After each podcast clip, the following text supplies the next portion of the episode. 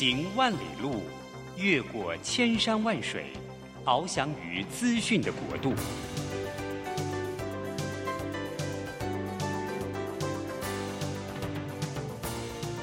以全方位的视野，飞向更高更远的目标。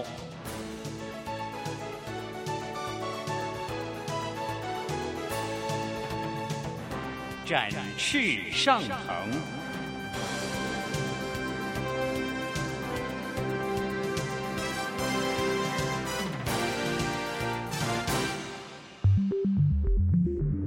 新冠疫情让世界变得不一样。工作、职场、生活形态都在翻转变革，学习变成日常的必要必须。让俞国定每周为您搜寻、萃取一本国外热门新书，与你在空中分享。俞国定制作主持，愉快读好书。欢迎大家来到愉快读好书，我是于国定。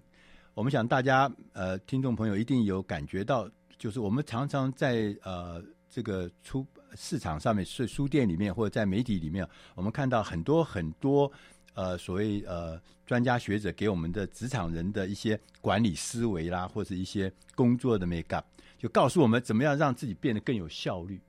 那我们看了很多，但今天呢，我们特别呢就选了一本书。啊、这本书呢，为什么特别引起我的注意呢？是因为这本书的作者是一位非常成功的企业家，他的公司呢，一年的营业额超过一千亿台币，一千亿哦，这就表示很大的企业。他除了经营成功的企业之外，他有一个很大的志向，就是他希望把他自己在工作上面、在经营企业上面、在职场上面所得到所有的经历。啊，所化成知识，那些经历、知识都是从他实战里面所得到的，实物里面得到。因为他写了一本书，叫做《关键决胜力》。那这位书的作者呢，是呃，今天我们的特别来宾曾国栋董事长。董事长跟大家打个招呼。啊，大家好，我是啊大连大永续长曾国栋，也是友商集团的啊的董事长。董事长，同时也是。啊，智享会 MISA 的理事长。哦，大家知道大连大是全台湾，可能也是世界数一数二的这个呃，做这个呃叫什么？呃啊，目前是电子零件通电子零件通世界第一，对，世界第一哦。对。对，那友尚是他们的呃子集团，子集团对，那营业额也一千亿哦，所以不得了。那我们最刚讲到一个就是特别厉害是董事长哈、哦，除了经营企业很成功，他还做了一个叫做自享。会。对，MISA。对对，哎，这个我很有好奇，要不要稍微讲一下？这个是我在两年多前呢，就邀集了三十几位企业家，啊、哦，那么请他们啊、呃、来帮忙这些年轻人，因为我觉得他们将来啊，不管是半退休或已退休，一定有时间多出来。对，那他们的知识如果这样浪费掉，没有平台让他发挥，是很可惜的。对、啊，所以就找他们一起来啊，做这些分享、分享知识、辅导、分享经验。对对对。哇，太厉害了！对，所以我们今天选的这本书是呃，国栋董事长最新的新书嘛，哈，哎，第十一本。啊，第十一本哦，对，哇，我的妈啊，大部分的企业家写一本回忆录就已经不得了了，董 国栋董事长已经写了十一本书，这第十一本书叫《关键决胜力》。我这本书啊，这个我我特别喜欢的是因为。呃，因为我我我阅读很多哈，我每个礼拜要规定要要上两次节目，说要读两本书嘛哈。是，所以我读了很多很多的书，我读了几百本的书。这个我为什么这本书特别有意思啊？是因为这本书里面所讲的所有的知识，在这个知识之前啊，都会讲一个情境，一个实际的故事故事。而那个故事呢，对我们这些在呃职场工作的人来讲说。正中下怀，为什么？因为这个都是实际的情境，我们真的碰到，我们真的遇见，是，所以不是只有这个书本上或研究中所得到的这些知识哈，是，那这个是实地的知识。我记得他在这里面第一篇，第一个就讲经营管理篇呢、啊，从第一篇第一章经营管理篇，我就很有意思。他说，最高明的孙子兵法，表面上呢没有胜，却是真正的赢家。我也想说，《孙子兵法》太多人在谈哦，是。就我在往里面看的时候，就很有趣。是，那这个其实是有一次我参加一个《孙子兵法》的啊演讲，是啊，他老师开始就问大家知不知道《孙子兵法》里面在谈胜利，胜利是什么意思？啊，英文英文怎么讲啊？啊，大家都认为就是叫做 victory。他说不是，胜利在《孙子兵法》是分两个字来看，胜跟利，对，也就是 win and benefit。哦，那如果这样的话，就会分为四个象限，就会有胜有利，有胜无利，无胜有利，无胜无利。啊问大家哪一个最好？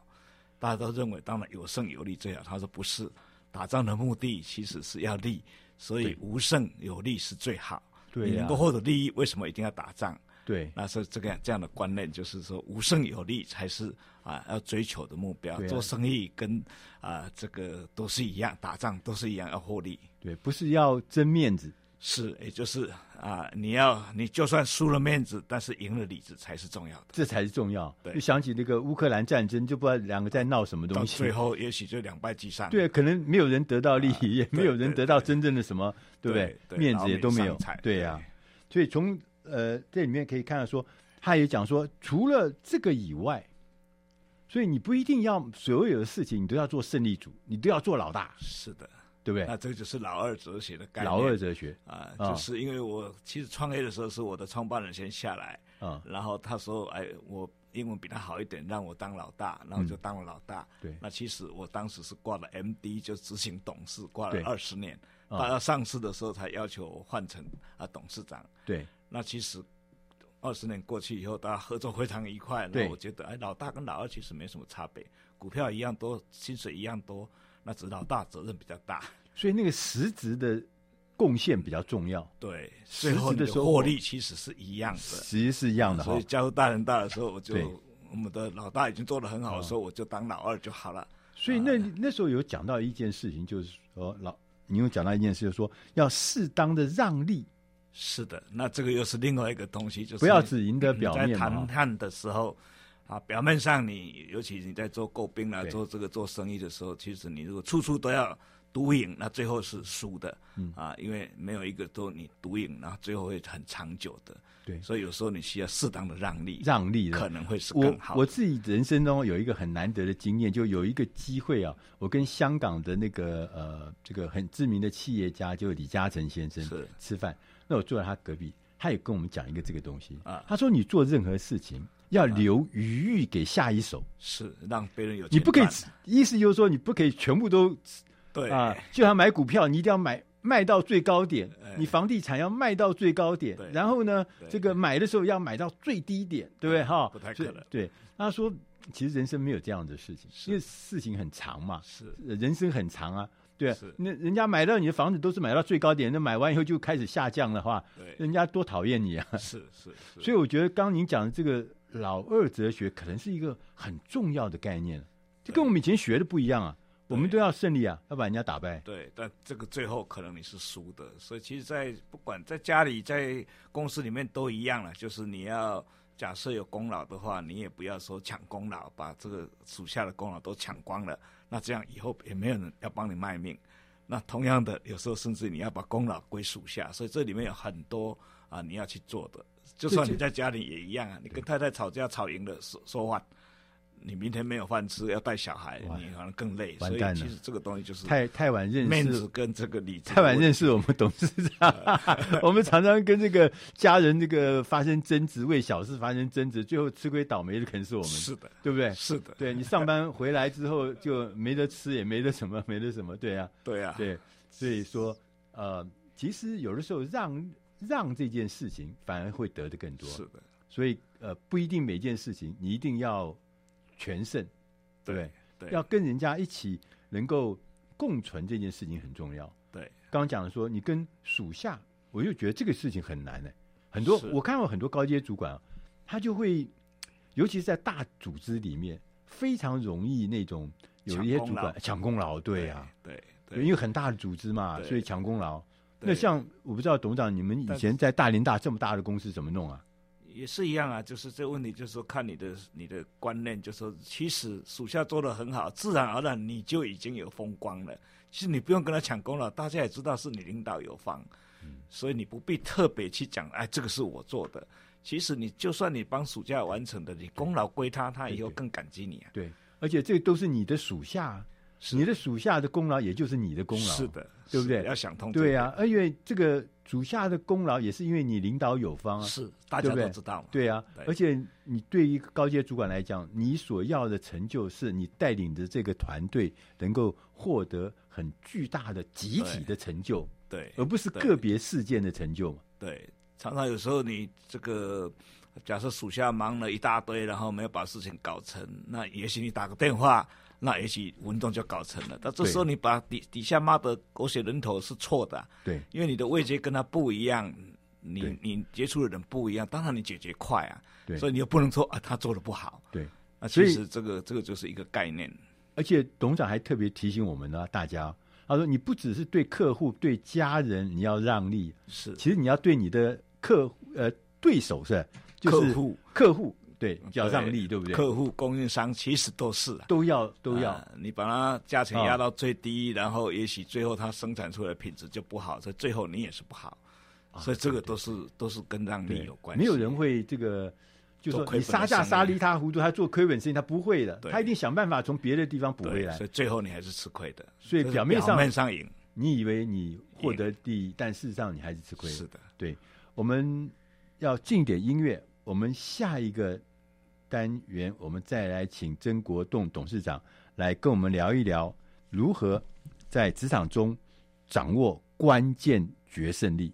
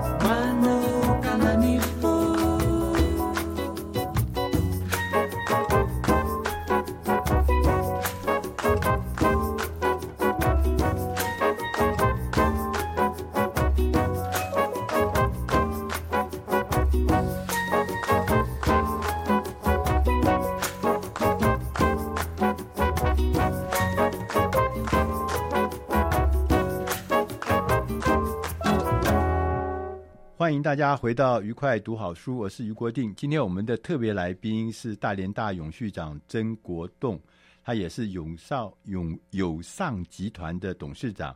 刚刚呃，国栋董事长呢跟我们聊了一下，就是我们在工作职场上，甚至在家庭里面，你不要全部都以为这个所有的事情你都要赢，而且要得到全面的胜利。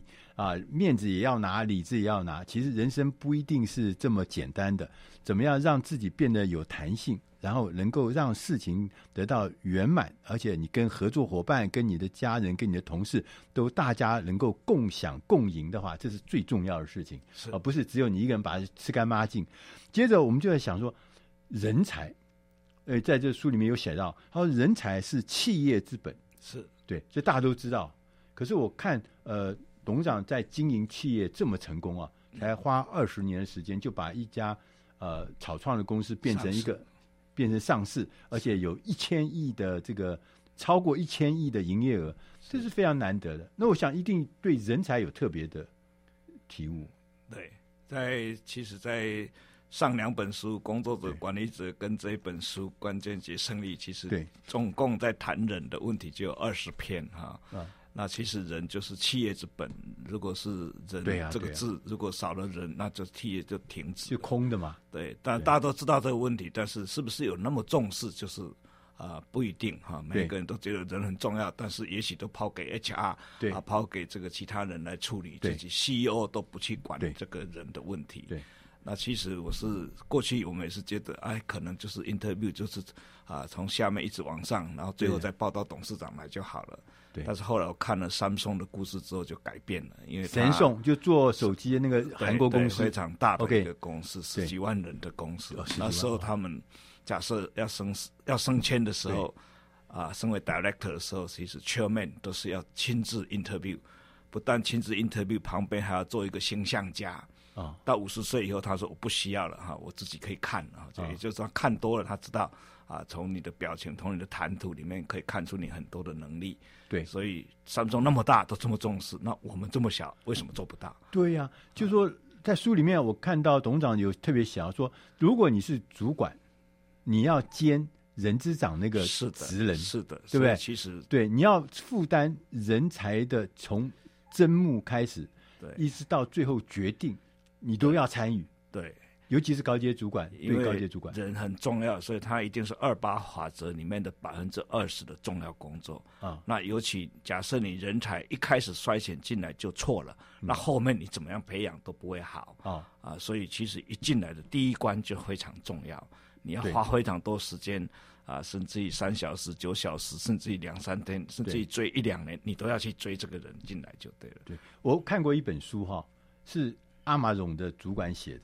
他说：“亚马逊哈，他们要保持啊，嗯、他们的组织不断的精进啊。是，那其中有一个方法，就是说，他们每一次那个呃呃，在面试的时候，不管是任何职位，是面试的时候，旁边会有一个人叫做呃，观察他的行为，观察他的，就是就是叫做人才素质委员，什么意思呢？旁边他就看什么？他说，我现在要雇的这个人。”有没有比我现在的已经在里面的员工更好？是是，如果是没有，是这个人就不可以录用。对对对，就我进来的人一定要比现在人更好。是，我觉得这实在是一个很可怕的事情。现在甚至用 AI 来看，看看你谈的里面到底是不是真的，或者是你的谈吐、你的各方面里面有没有隐含了一些不对的东西。所以他就是不断会找更好的人、更优秀的人。啊因为我们有的时候，以前我们常常呃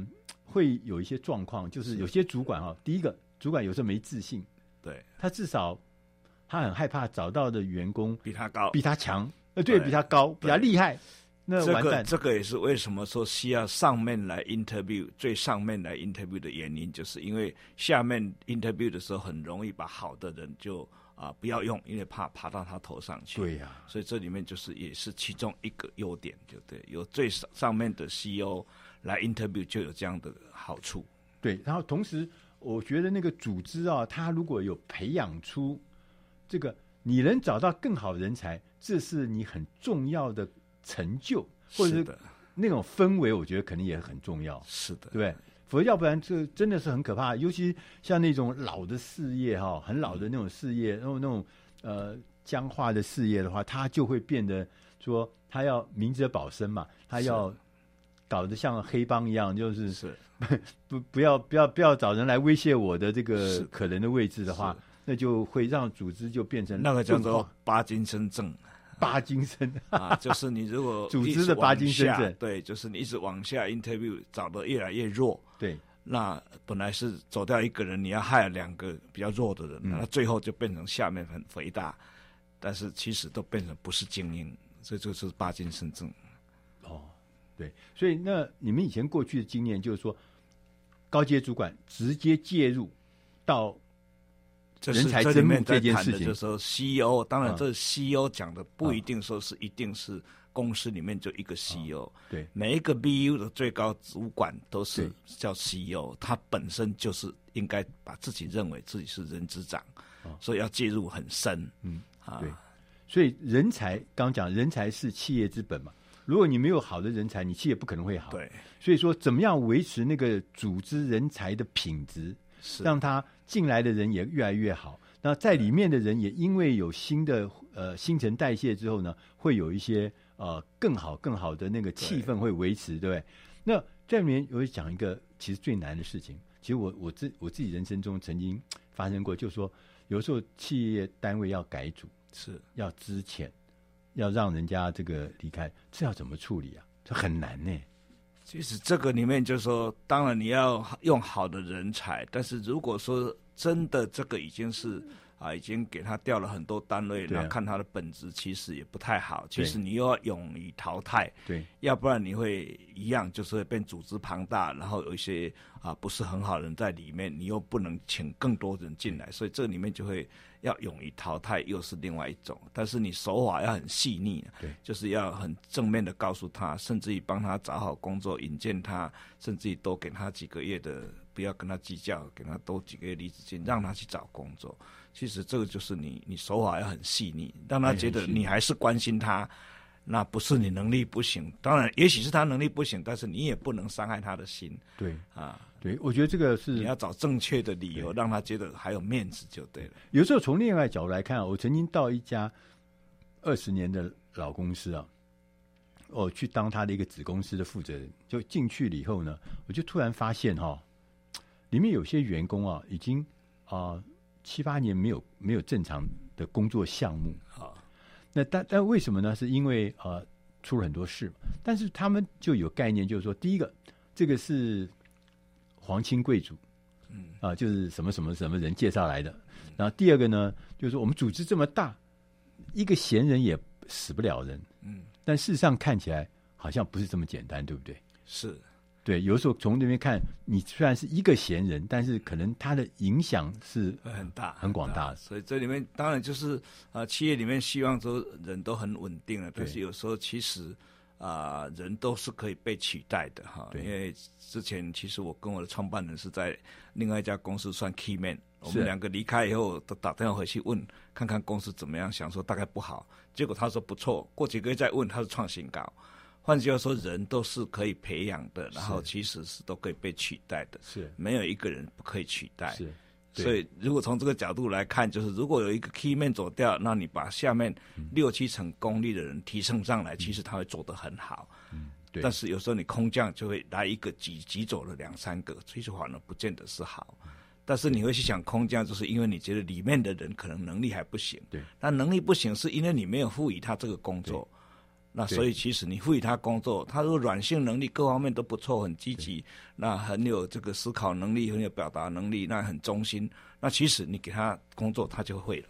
对，所以说从老呃刚刚这样听起来，我就觉得说，呃，一个组织的核心的团队的能力要远远超过那个 super star 超级明星个人的那个，对不对？是就是我们讲的说阿里山神木跟挪威森林，嗯，那我们都以前都讲说要找。组织里要找阿里山神木，你要找的是最适合公司的人，不是能力最强的人。嗯、这个是在书里面也是提的，就是其实你要找的是适合契合你公司的的人才，而不是找能力最强的人才。不是找那个什么天王巨星，啊、不是就那个来不一定会合。就是如果 size 不合，那其实进来其实是不容易的。好，我们要进点音乐，我们下一个单元我们再请曾国栋。董事长来聊一聊，其实我们在组织里面有很多的事情是超出我们传统的想象，它有些的突破或有些的创新，它是从一个我们想不到的地方所诞生出来的。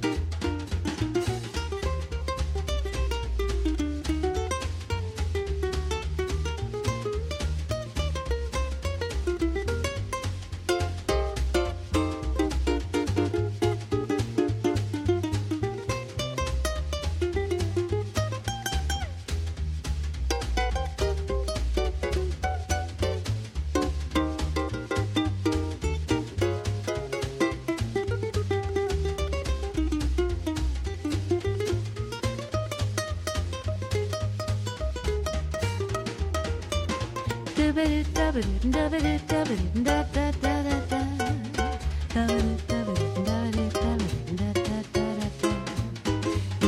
little whisper seems to cheer me.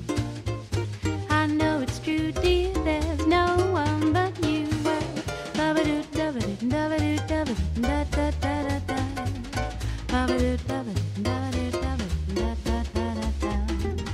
Whisper and sing.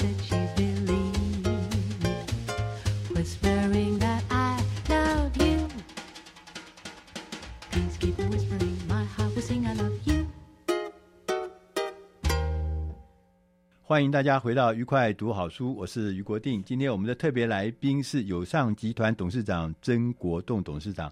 刚刚我们跟董事长呢，呃，聊了很多事情啊，聊到什么叫做胜利，让我们有很多很多的开始，让我们了解这个呃很多很多在这个人才的这个呃，我们怎么培养人才，怎么样呃带领人才，怎么样靠着人才让我们的组织变得更有力量。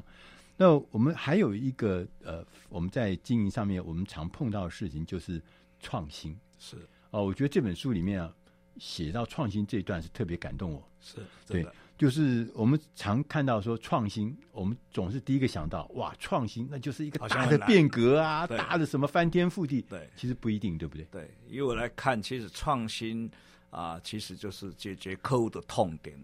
那客户的痛点，其实这里面所谓的客户，其实有分内部客户跟外部客户。对，那内部客户就是每一个部门，比如说你有总务部、有这个人资部、有 IT、有财务部，其实每一个部门都有它的痛点。那这里面它的流程上面，你怎么样解决它的痛点？对，让它少签两个啊、呃，两个签合，或者是让它速度怎么样更快？那或者你的表格设计的更理想，其实这个都是算流程的创新，也就是创新流程内部的的内部的。但如果对外部，就可能就是你要去想一个啊，怎么样让客户更方便？对，那就是对他来讲是创新。对，举个例来讲，假设说啊，这个啊这些呃便利商店，假设下雨天我都可以进去拿一把伞，不要钱。对，那你表面上看起来好像要花很多钱，但其实真正你去想这个。一把伞不过二三十块，但是你如果这把伞是厂商公益给你打了，打了他的广告，广告其实你又可以收钱。对，那你就是 Uber 的概念。我是把平台借给你，然后你把伞借给人家，这个钱人家已经付了。对，但是还伞的人进来以后，他会再去买一百块的东西，我又多赚。对对对，那其实这个就是创新的模式。对，但是你是站的出发点是解决客户的痛点。对，就下雨天他手上没伞，那能不能让他有一把伞不要钱？所以最重要是要创新的概念，解决痛点。对，对我自己做主管，我就反省啊。我看到这一段，我就反省，说我是不是常常觉得我的创新的点子啊，是是来自我自己的亮点。我以为啊，我没有去想人家，我以为这个很棒，我以为这个东西对组织会好，我以为客户需要这样的东西，其实不是，是不能我以为。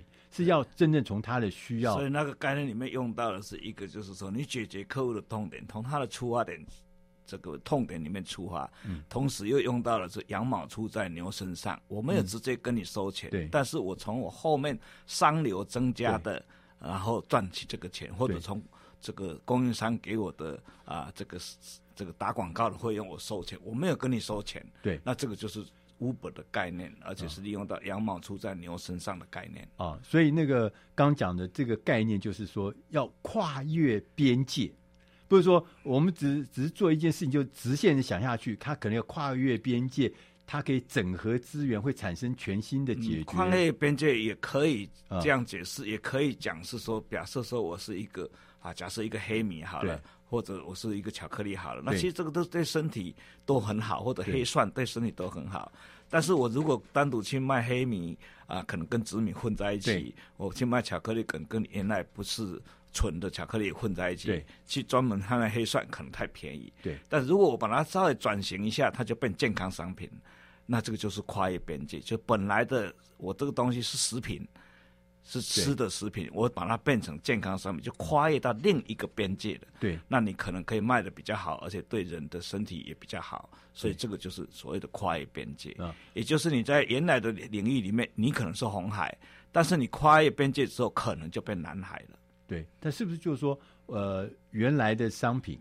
但是面对不同的消费者或不同的价值，还有不同的价值，甚至你的造型各方面可能要做改变，包装各方面都要做改变。因为大家每天都在讲创新，是。那其实创新这件事情，不要把它想成多么伟大，或者一定是要翻天覆地。是。其实，在你身边，就可能会在想不到的地点、想不到的人，就是说，可能基层同仁。也可能是像，因为这书上特别讲寄生同仁，因为我故事，对对对，就是说那个寄生同仁，我我看过一个有意思的事情啊，就是呃做那个洋芋片，我们大家很喜欢吃洋芋片，那美国最大那个洋芋片公司，他说他们洋芋呢炸完之后呢，就有一个麻烦，就是有油。对，残油在上面，嗯，他们要把这油要去掉。那他们当时就想了各式各样的方法，比如用风吹，嗯，对，用震动的方法把油抖掉，什么是各式各样的方法，就都不效率，因为那洋芋片很脆，会会会会会会碎掉。最后呢，有一天呢，有一个同仁就讲说，因为他是玩音乐的，是。他说你要不要试试看用声波？啊？哦用声波，他们就用声波，用某一个频率下去以后，哎，那油油就真的会掉下来。对，那他是一个基层的同事。对，但这样子的事情，就是说创新这件事情，可能不能局限于。所以基层的人提出的建议，你不要轻易否决了。像刚刚那个雨伞的故事，表面上听是要钱的，但其实最后想是不用钱的。对呀。所以你不要轻易就说 no。对，尤其是高阶主管哈，千万不要把这个对。这个这个这个创意就在这里面就谈扼杀了，就是要 out of box 啊，就是你要跳出框框去想事情，要跳出框框，哎，叫 out of box。对，我觉得今天的很多的东西啊，都对我们这些，尤其在这个工作职场上有经验的人哈、啊，都当头棒喝。我们常常犯错，就是没事就觉得自己的创意才是呃好的，才是周全的，才是贴近的，但事实际上不一定。对，所以你。创新的本身，你就从它出发点，你就要知道要跟以前不一样。是对，哪怕是呃一个普通的新进的同仁，他的创意有的时候会改变你的对很大的命运。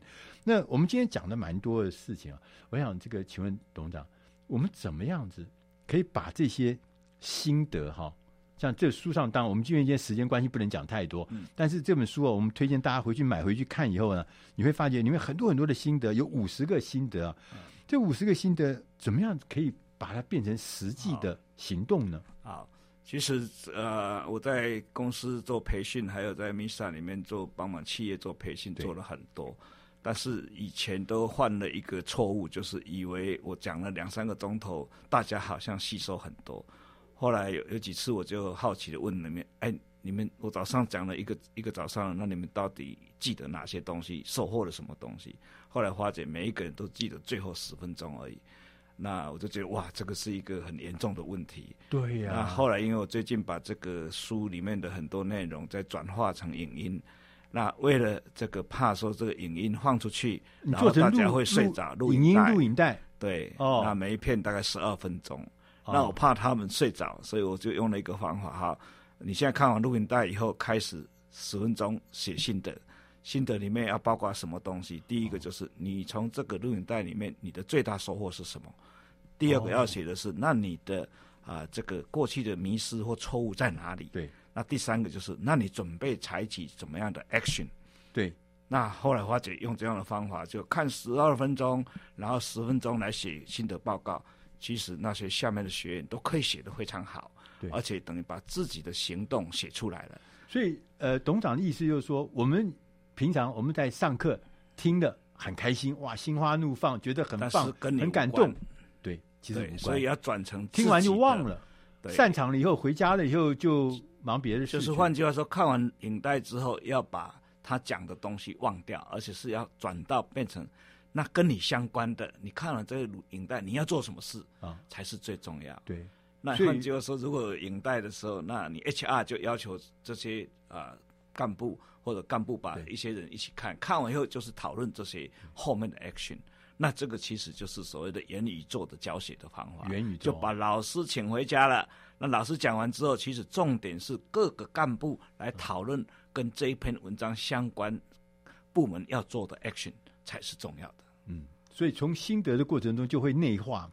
对，就是不是只有像娱乐业一样开了高兴一下就对，就当时很感动，当时很兴奋，当时然后就没了。对，要把它留下来，留下来，而且要转化成。我们自己的感触是，是对，那写下来是最好的方法。对，要不然的话，通常你都是拍拍手，那觉得很有道理，对，可是回去都没有用到，那这样等于没有用。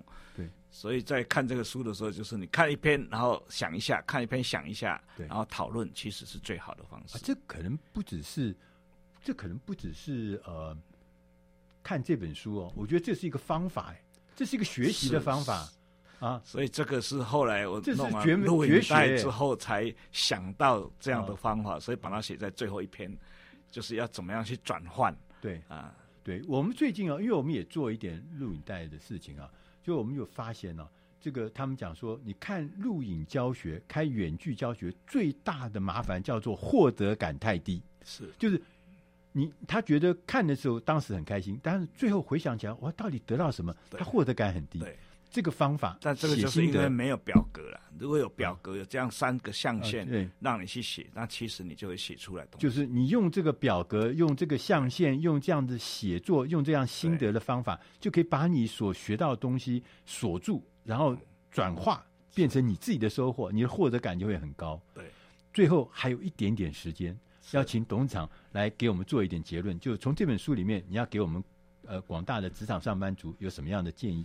呃，因为这里面写的是职场跟这个工作上的一些呃美角哈，所以其实内容很多了哈，所以我会建议就是啊、呃，就是慢慢的看，然后每一篇看完之后好好去想。是。那如果更有兴趣的时候，假设说看书比较累，那也许可以到 MISA 智享会的平台里面的影音平台里面去看。呃网络上面输输入 MISA M I S A，哎对，M I 自享会对，OK，哎就可以去找到这些影带。是，那其实你就变成比较轻松看，甚至于有 Podcast 在车上就可以听。对，这样可能会吸收最。看完以后你还可以写心得，对不对？对对对，按照那个三部曲的写心得。重重点是说，看完之后干部要带着大家这些属下一起来讨论事情，才是最重要。对，那就不是一般的读书会，一般读书会就就念一念就没了，跟你工作没关系。对，其实今天我们从呃董事长的这个访谈里面，我们最大的一个收获就是说，很多很多的知识你要学，很多很多的情境都有解决的方案。在我们学到知识，我们在上课，我们在听讲的过程之中，更重要的一件事情是要把这些呃学到的东西变成你的心得，内化成你。内在可以的真正的收获，变成你的改善，或者说提升你自己的力量。我们今天非常谢谢董事长来节目里面，谢谢谢谢谢谢大家，啊、呃，谢谢董事长。我们下个礼拜我们空中再会。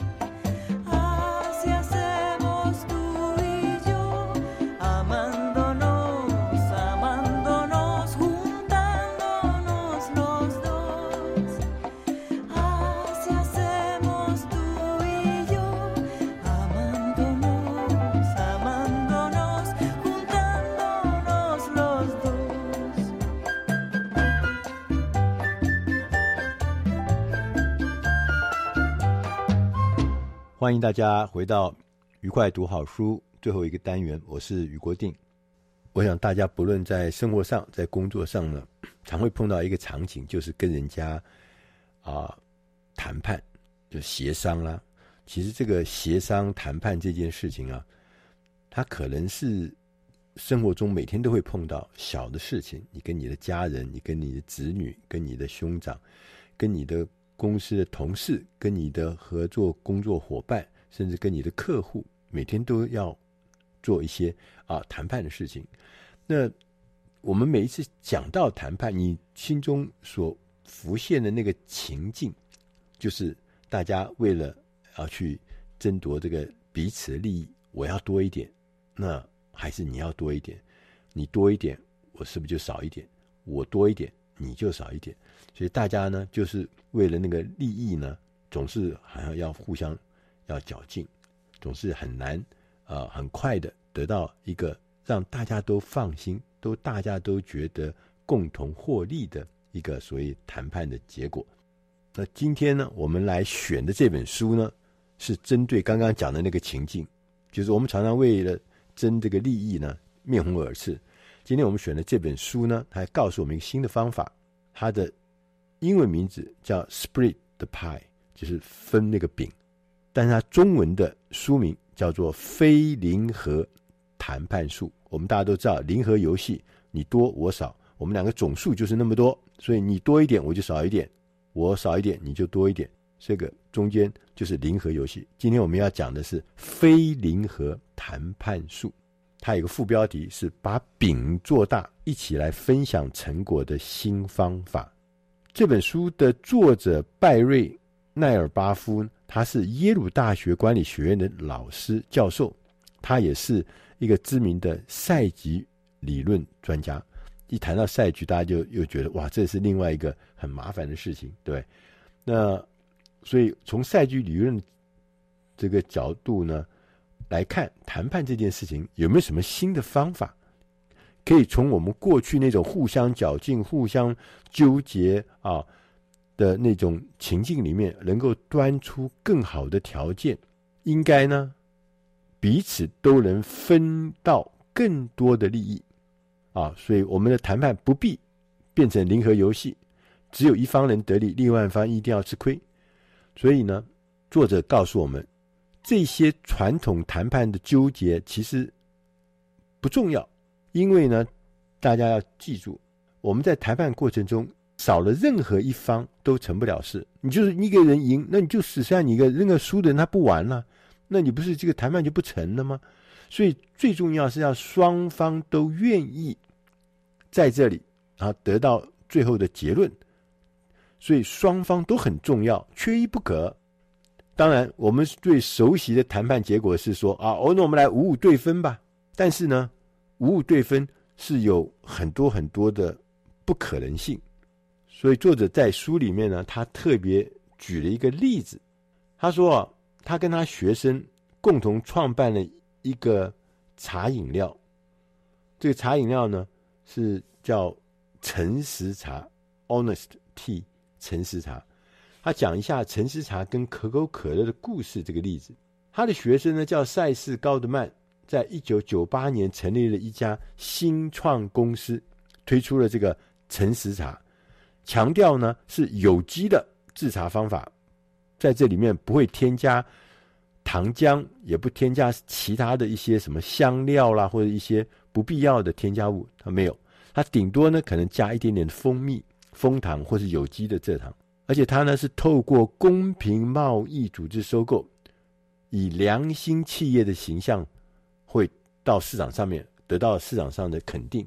成立十年之后，到二零零八年哈，这个诚实茶的年销售额已经成长到两千万美金左右一年。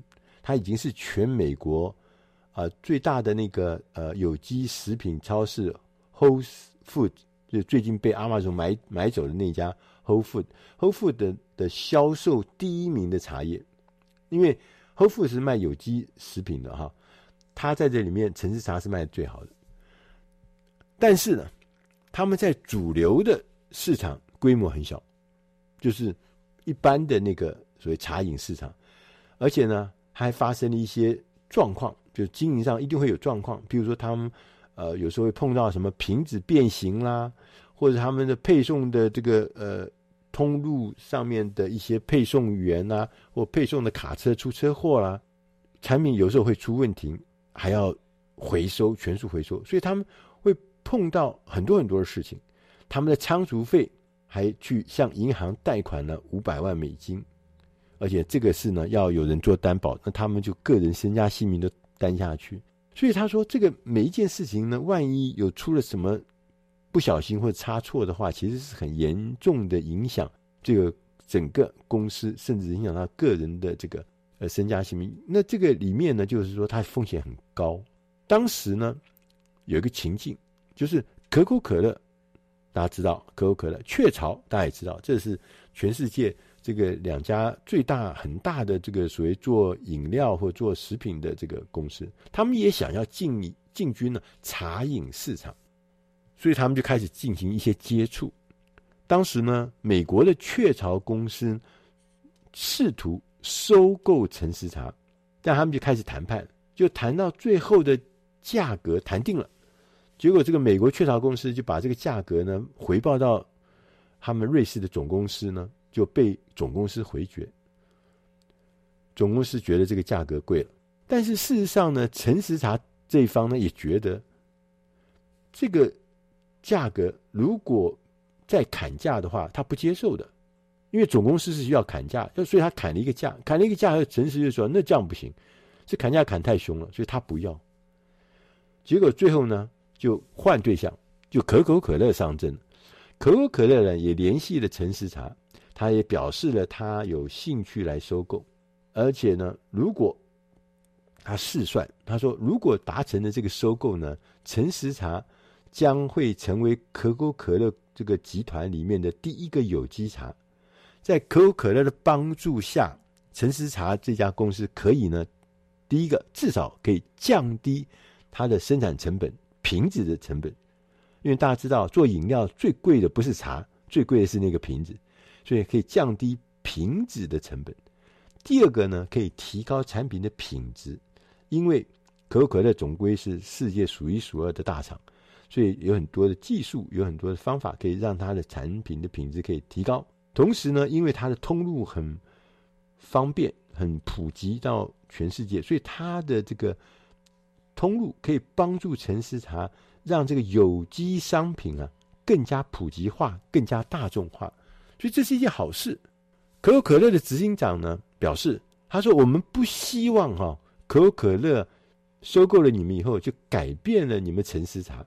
我希望呢陈思茶可以来改变可口可乐公司。这很有意思吧？因为可口可乐很大嘛，这个相对的成差很小，那他有这样的概念。好，如果收购成功，也可以证明呢一家成功的公司不必牺牲理想。”不必去牺牲理想性才能完成这个被并购或被并购。这个时候呢，提出这么这个很很棒的这个很很让善意的这种友善的这种构想之后呢，反而是陈时茶的负责人、创办人拜尔跟赛斯他们犹豫了。他们虽然呢、啊、过去没有经营公司的经验，但是他们觉得我们一。经营了十年，一切才刚刚就绪，而且在渐入佳境的状况。所以呢，这两位创办人他们也想说：“我可以再继续经营吗？”但是另外一面，他们又想要得到可口可乐这种大企业的帮忙，所以他们不想把公司卖掉。他说：“那我又想要得到帮忙，又不把公司卖掉，我有什么可以得到这两全其美的这个方法吗？”就双方就继续谈判，就达到了一个初步的协议。可口可乐先购买一小部分的股份，强调是一小部分的股份。然后协议呢说，三年之后，可口可乐拥有一个购买权。那个时候我们再来决定，我是不是要买大部分的股份。同时，他们还协议说，如果三年内不是三年后，是三年内，只要陈时茶的股东同意，也可以将公司卖给可口可乐。所以意思就是说，他们保持了一个弹性。现在开始的时候是一小部分，但是呢，三年之后可以全部卖给他，或者在三年之内任何时间，你都只要你们同意，你都可以卖给我可口可乐。这也延伸了一个另外一个问题，就是说可口可乐呢，买了一小部分股份以后，加入变成股东之后，那他们这个购买的价格要怎么计算？因为这个。呃，现在它的价值跟它变成三年之后，它的价值可能会不一样。那那个价格要怎么算？所以可口可乐呢，接下来因为它会开始协助陈时茶做采购、做生产流程管理、做经销商通路的扩张，各式各样的业务，它就会帮忙。但是他也很不希望啊，可口可乐不希望说，因为我帮助了陈时茶，他会成长，他会壮大，他会业绩会多。就三年之后呢，我必须用三年之后呢，他业绩变大，他的价值变高了，所以他那个价格啊会变高嘛，对，所以要用更高的价格来收购陈时茶。所以呢，这个陈时茶的这个拜瑞奈尔巴他们就想到。他们在课堂上教的这个谈判法，也就是今天我们这本书介绍的非零和谈判术，他要把他自己在课堂上的东西用出来。拜瑞认为啊，我们双方如果能够合作，彼此互相需要，我们才能够创造额外的销售量。我们一起合作，才能够把饼做大。所以他提供了一个解决方案是，可口可乐的收购的金额是根据陈时茶的销售金额乘以一个倍数。那这个倍数呢，是在销售金额在某一个 X，就是某一个总数的状况之下来执行的。那这个总数，这个金额，销售金额的总数呢，X。是根据目前的趋势推估的销售金额。如果呢，我们的销售金额因为透过合作嘛，所以呢增大了，超过原来我们预估的这个 X。那超过的部分，超过 X 的部分，可口可乐就支付的金额那部分，它的支付金额的倍数就减半。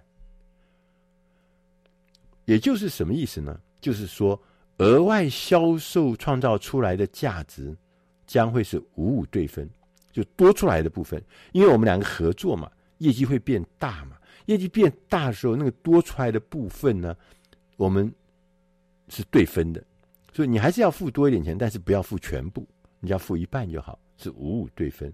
所以这个事情呢，对啊、看起来就是对双方都有利，对这个。当确定了这个计算的结构，事情就变得很容易进行了。因为双方不必知道饼要多大才能平分，就说我们你会害怕未来会成长到什么地方，所以你反而不害怕，你长越大会分越多，彼此都会分越多。同时，在不确定的环境下，这个方式对谈判是很有帮助。大家可以一起合作，把力气放在把饼做大，而饼变大的时候，大家都可以分到这个。成果，所以在书中的后半段，他特别强调，他说：“一个优秀的谈判高手，是不是每天都在想怎么样用力挤呀、用力去挤，挤出交交易中每一滴的利益？他对这样的事情他不感兴趣，他感兴趣的是如何想方设法的把饼做大，然后让大家付出行动，一起开心的分享其中多出来的一半成果。”作者特别强调，谈判就是要创造跟截取价值。这套方法，根本的原则是这块大饼要对半分，但是并不是说双方最后得到相同的数额，不是。它真正重要的是强调，对半分的不是全部，而是协议中额外创造出来的价值。这就是谈判大饼。以上的内容呢，是出自《大师轻松读》第八百六十九期《非零和谈判术：把饼做大，一起平分成果的新方法。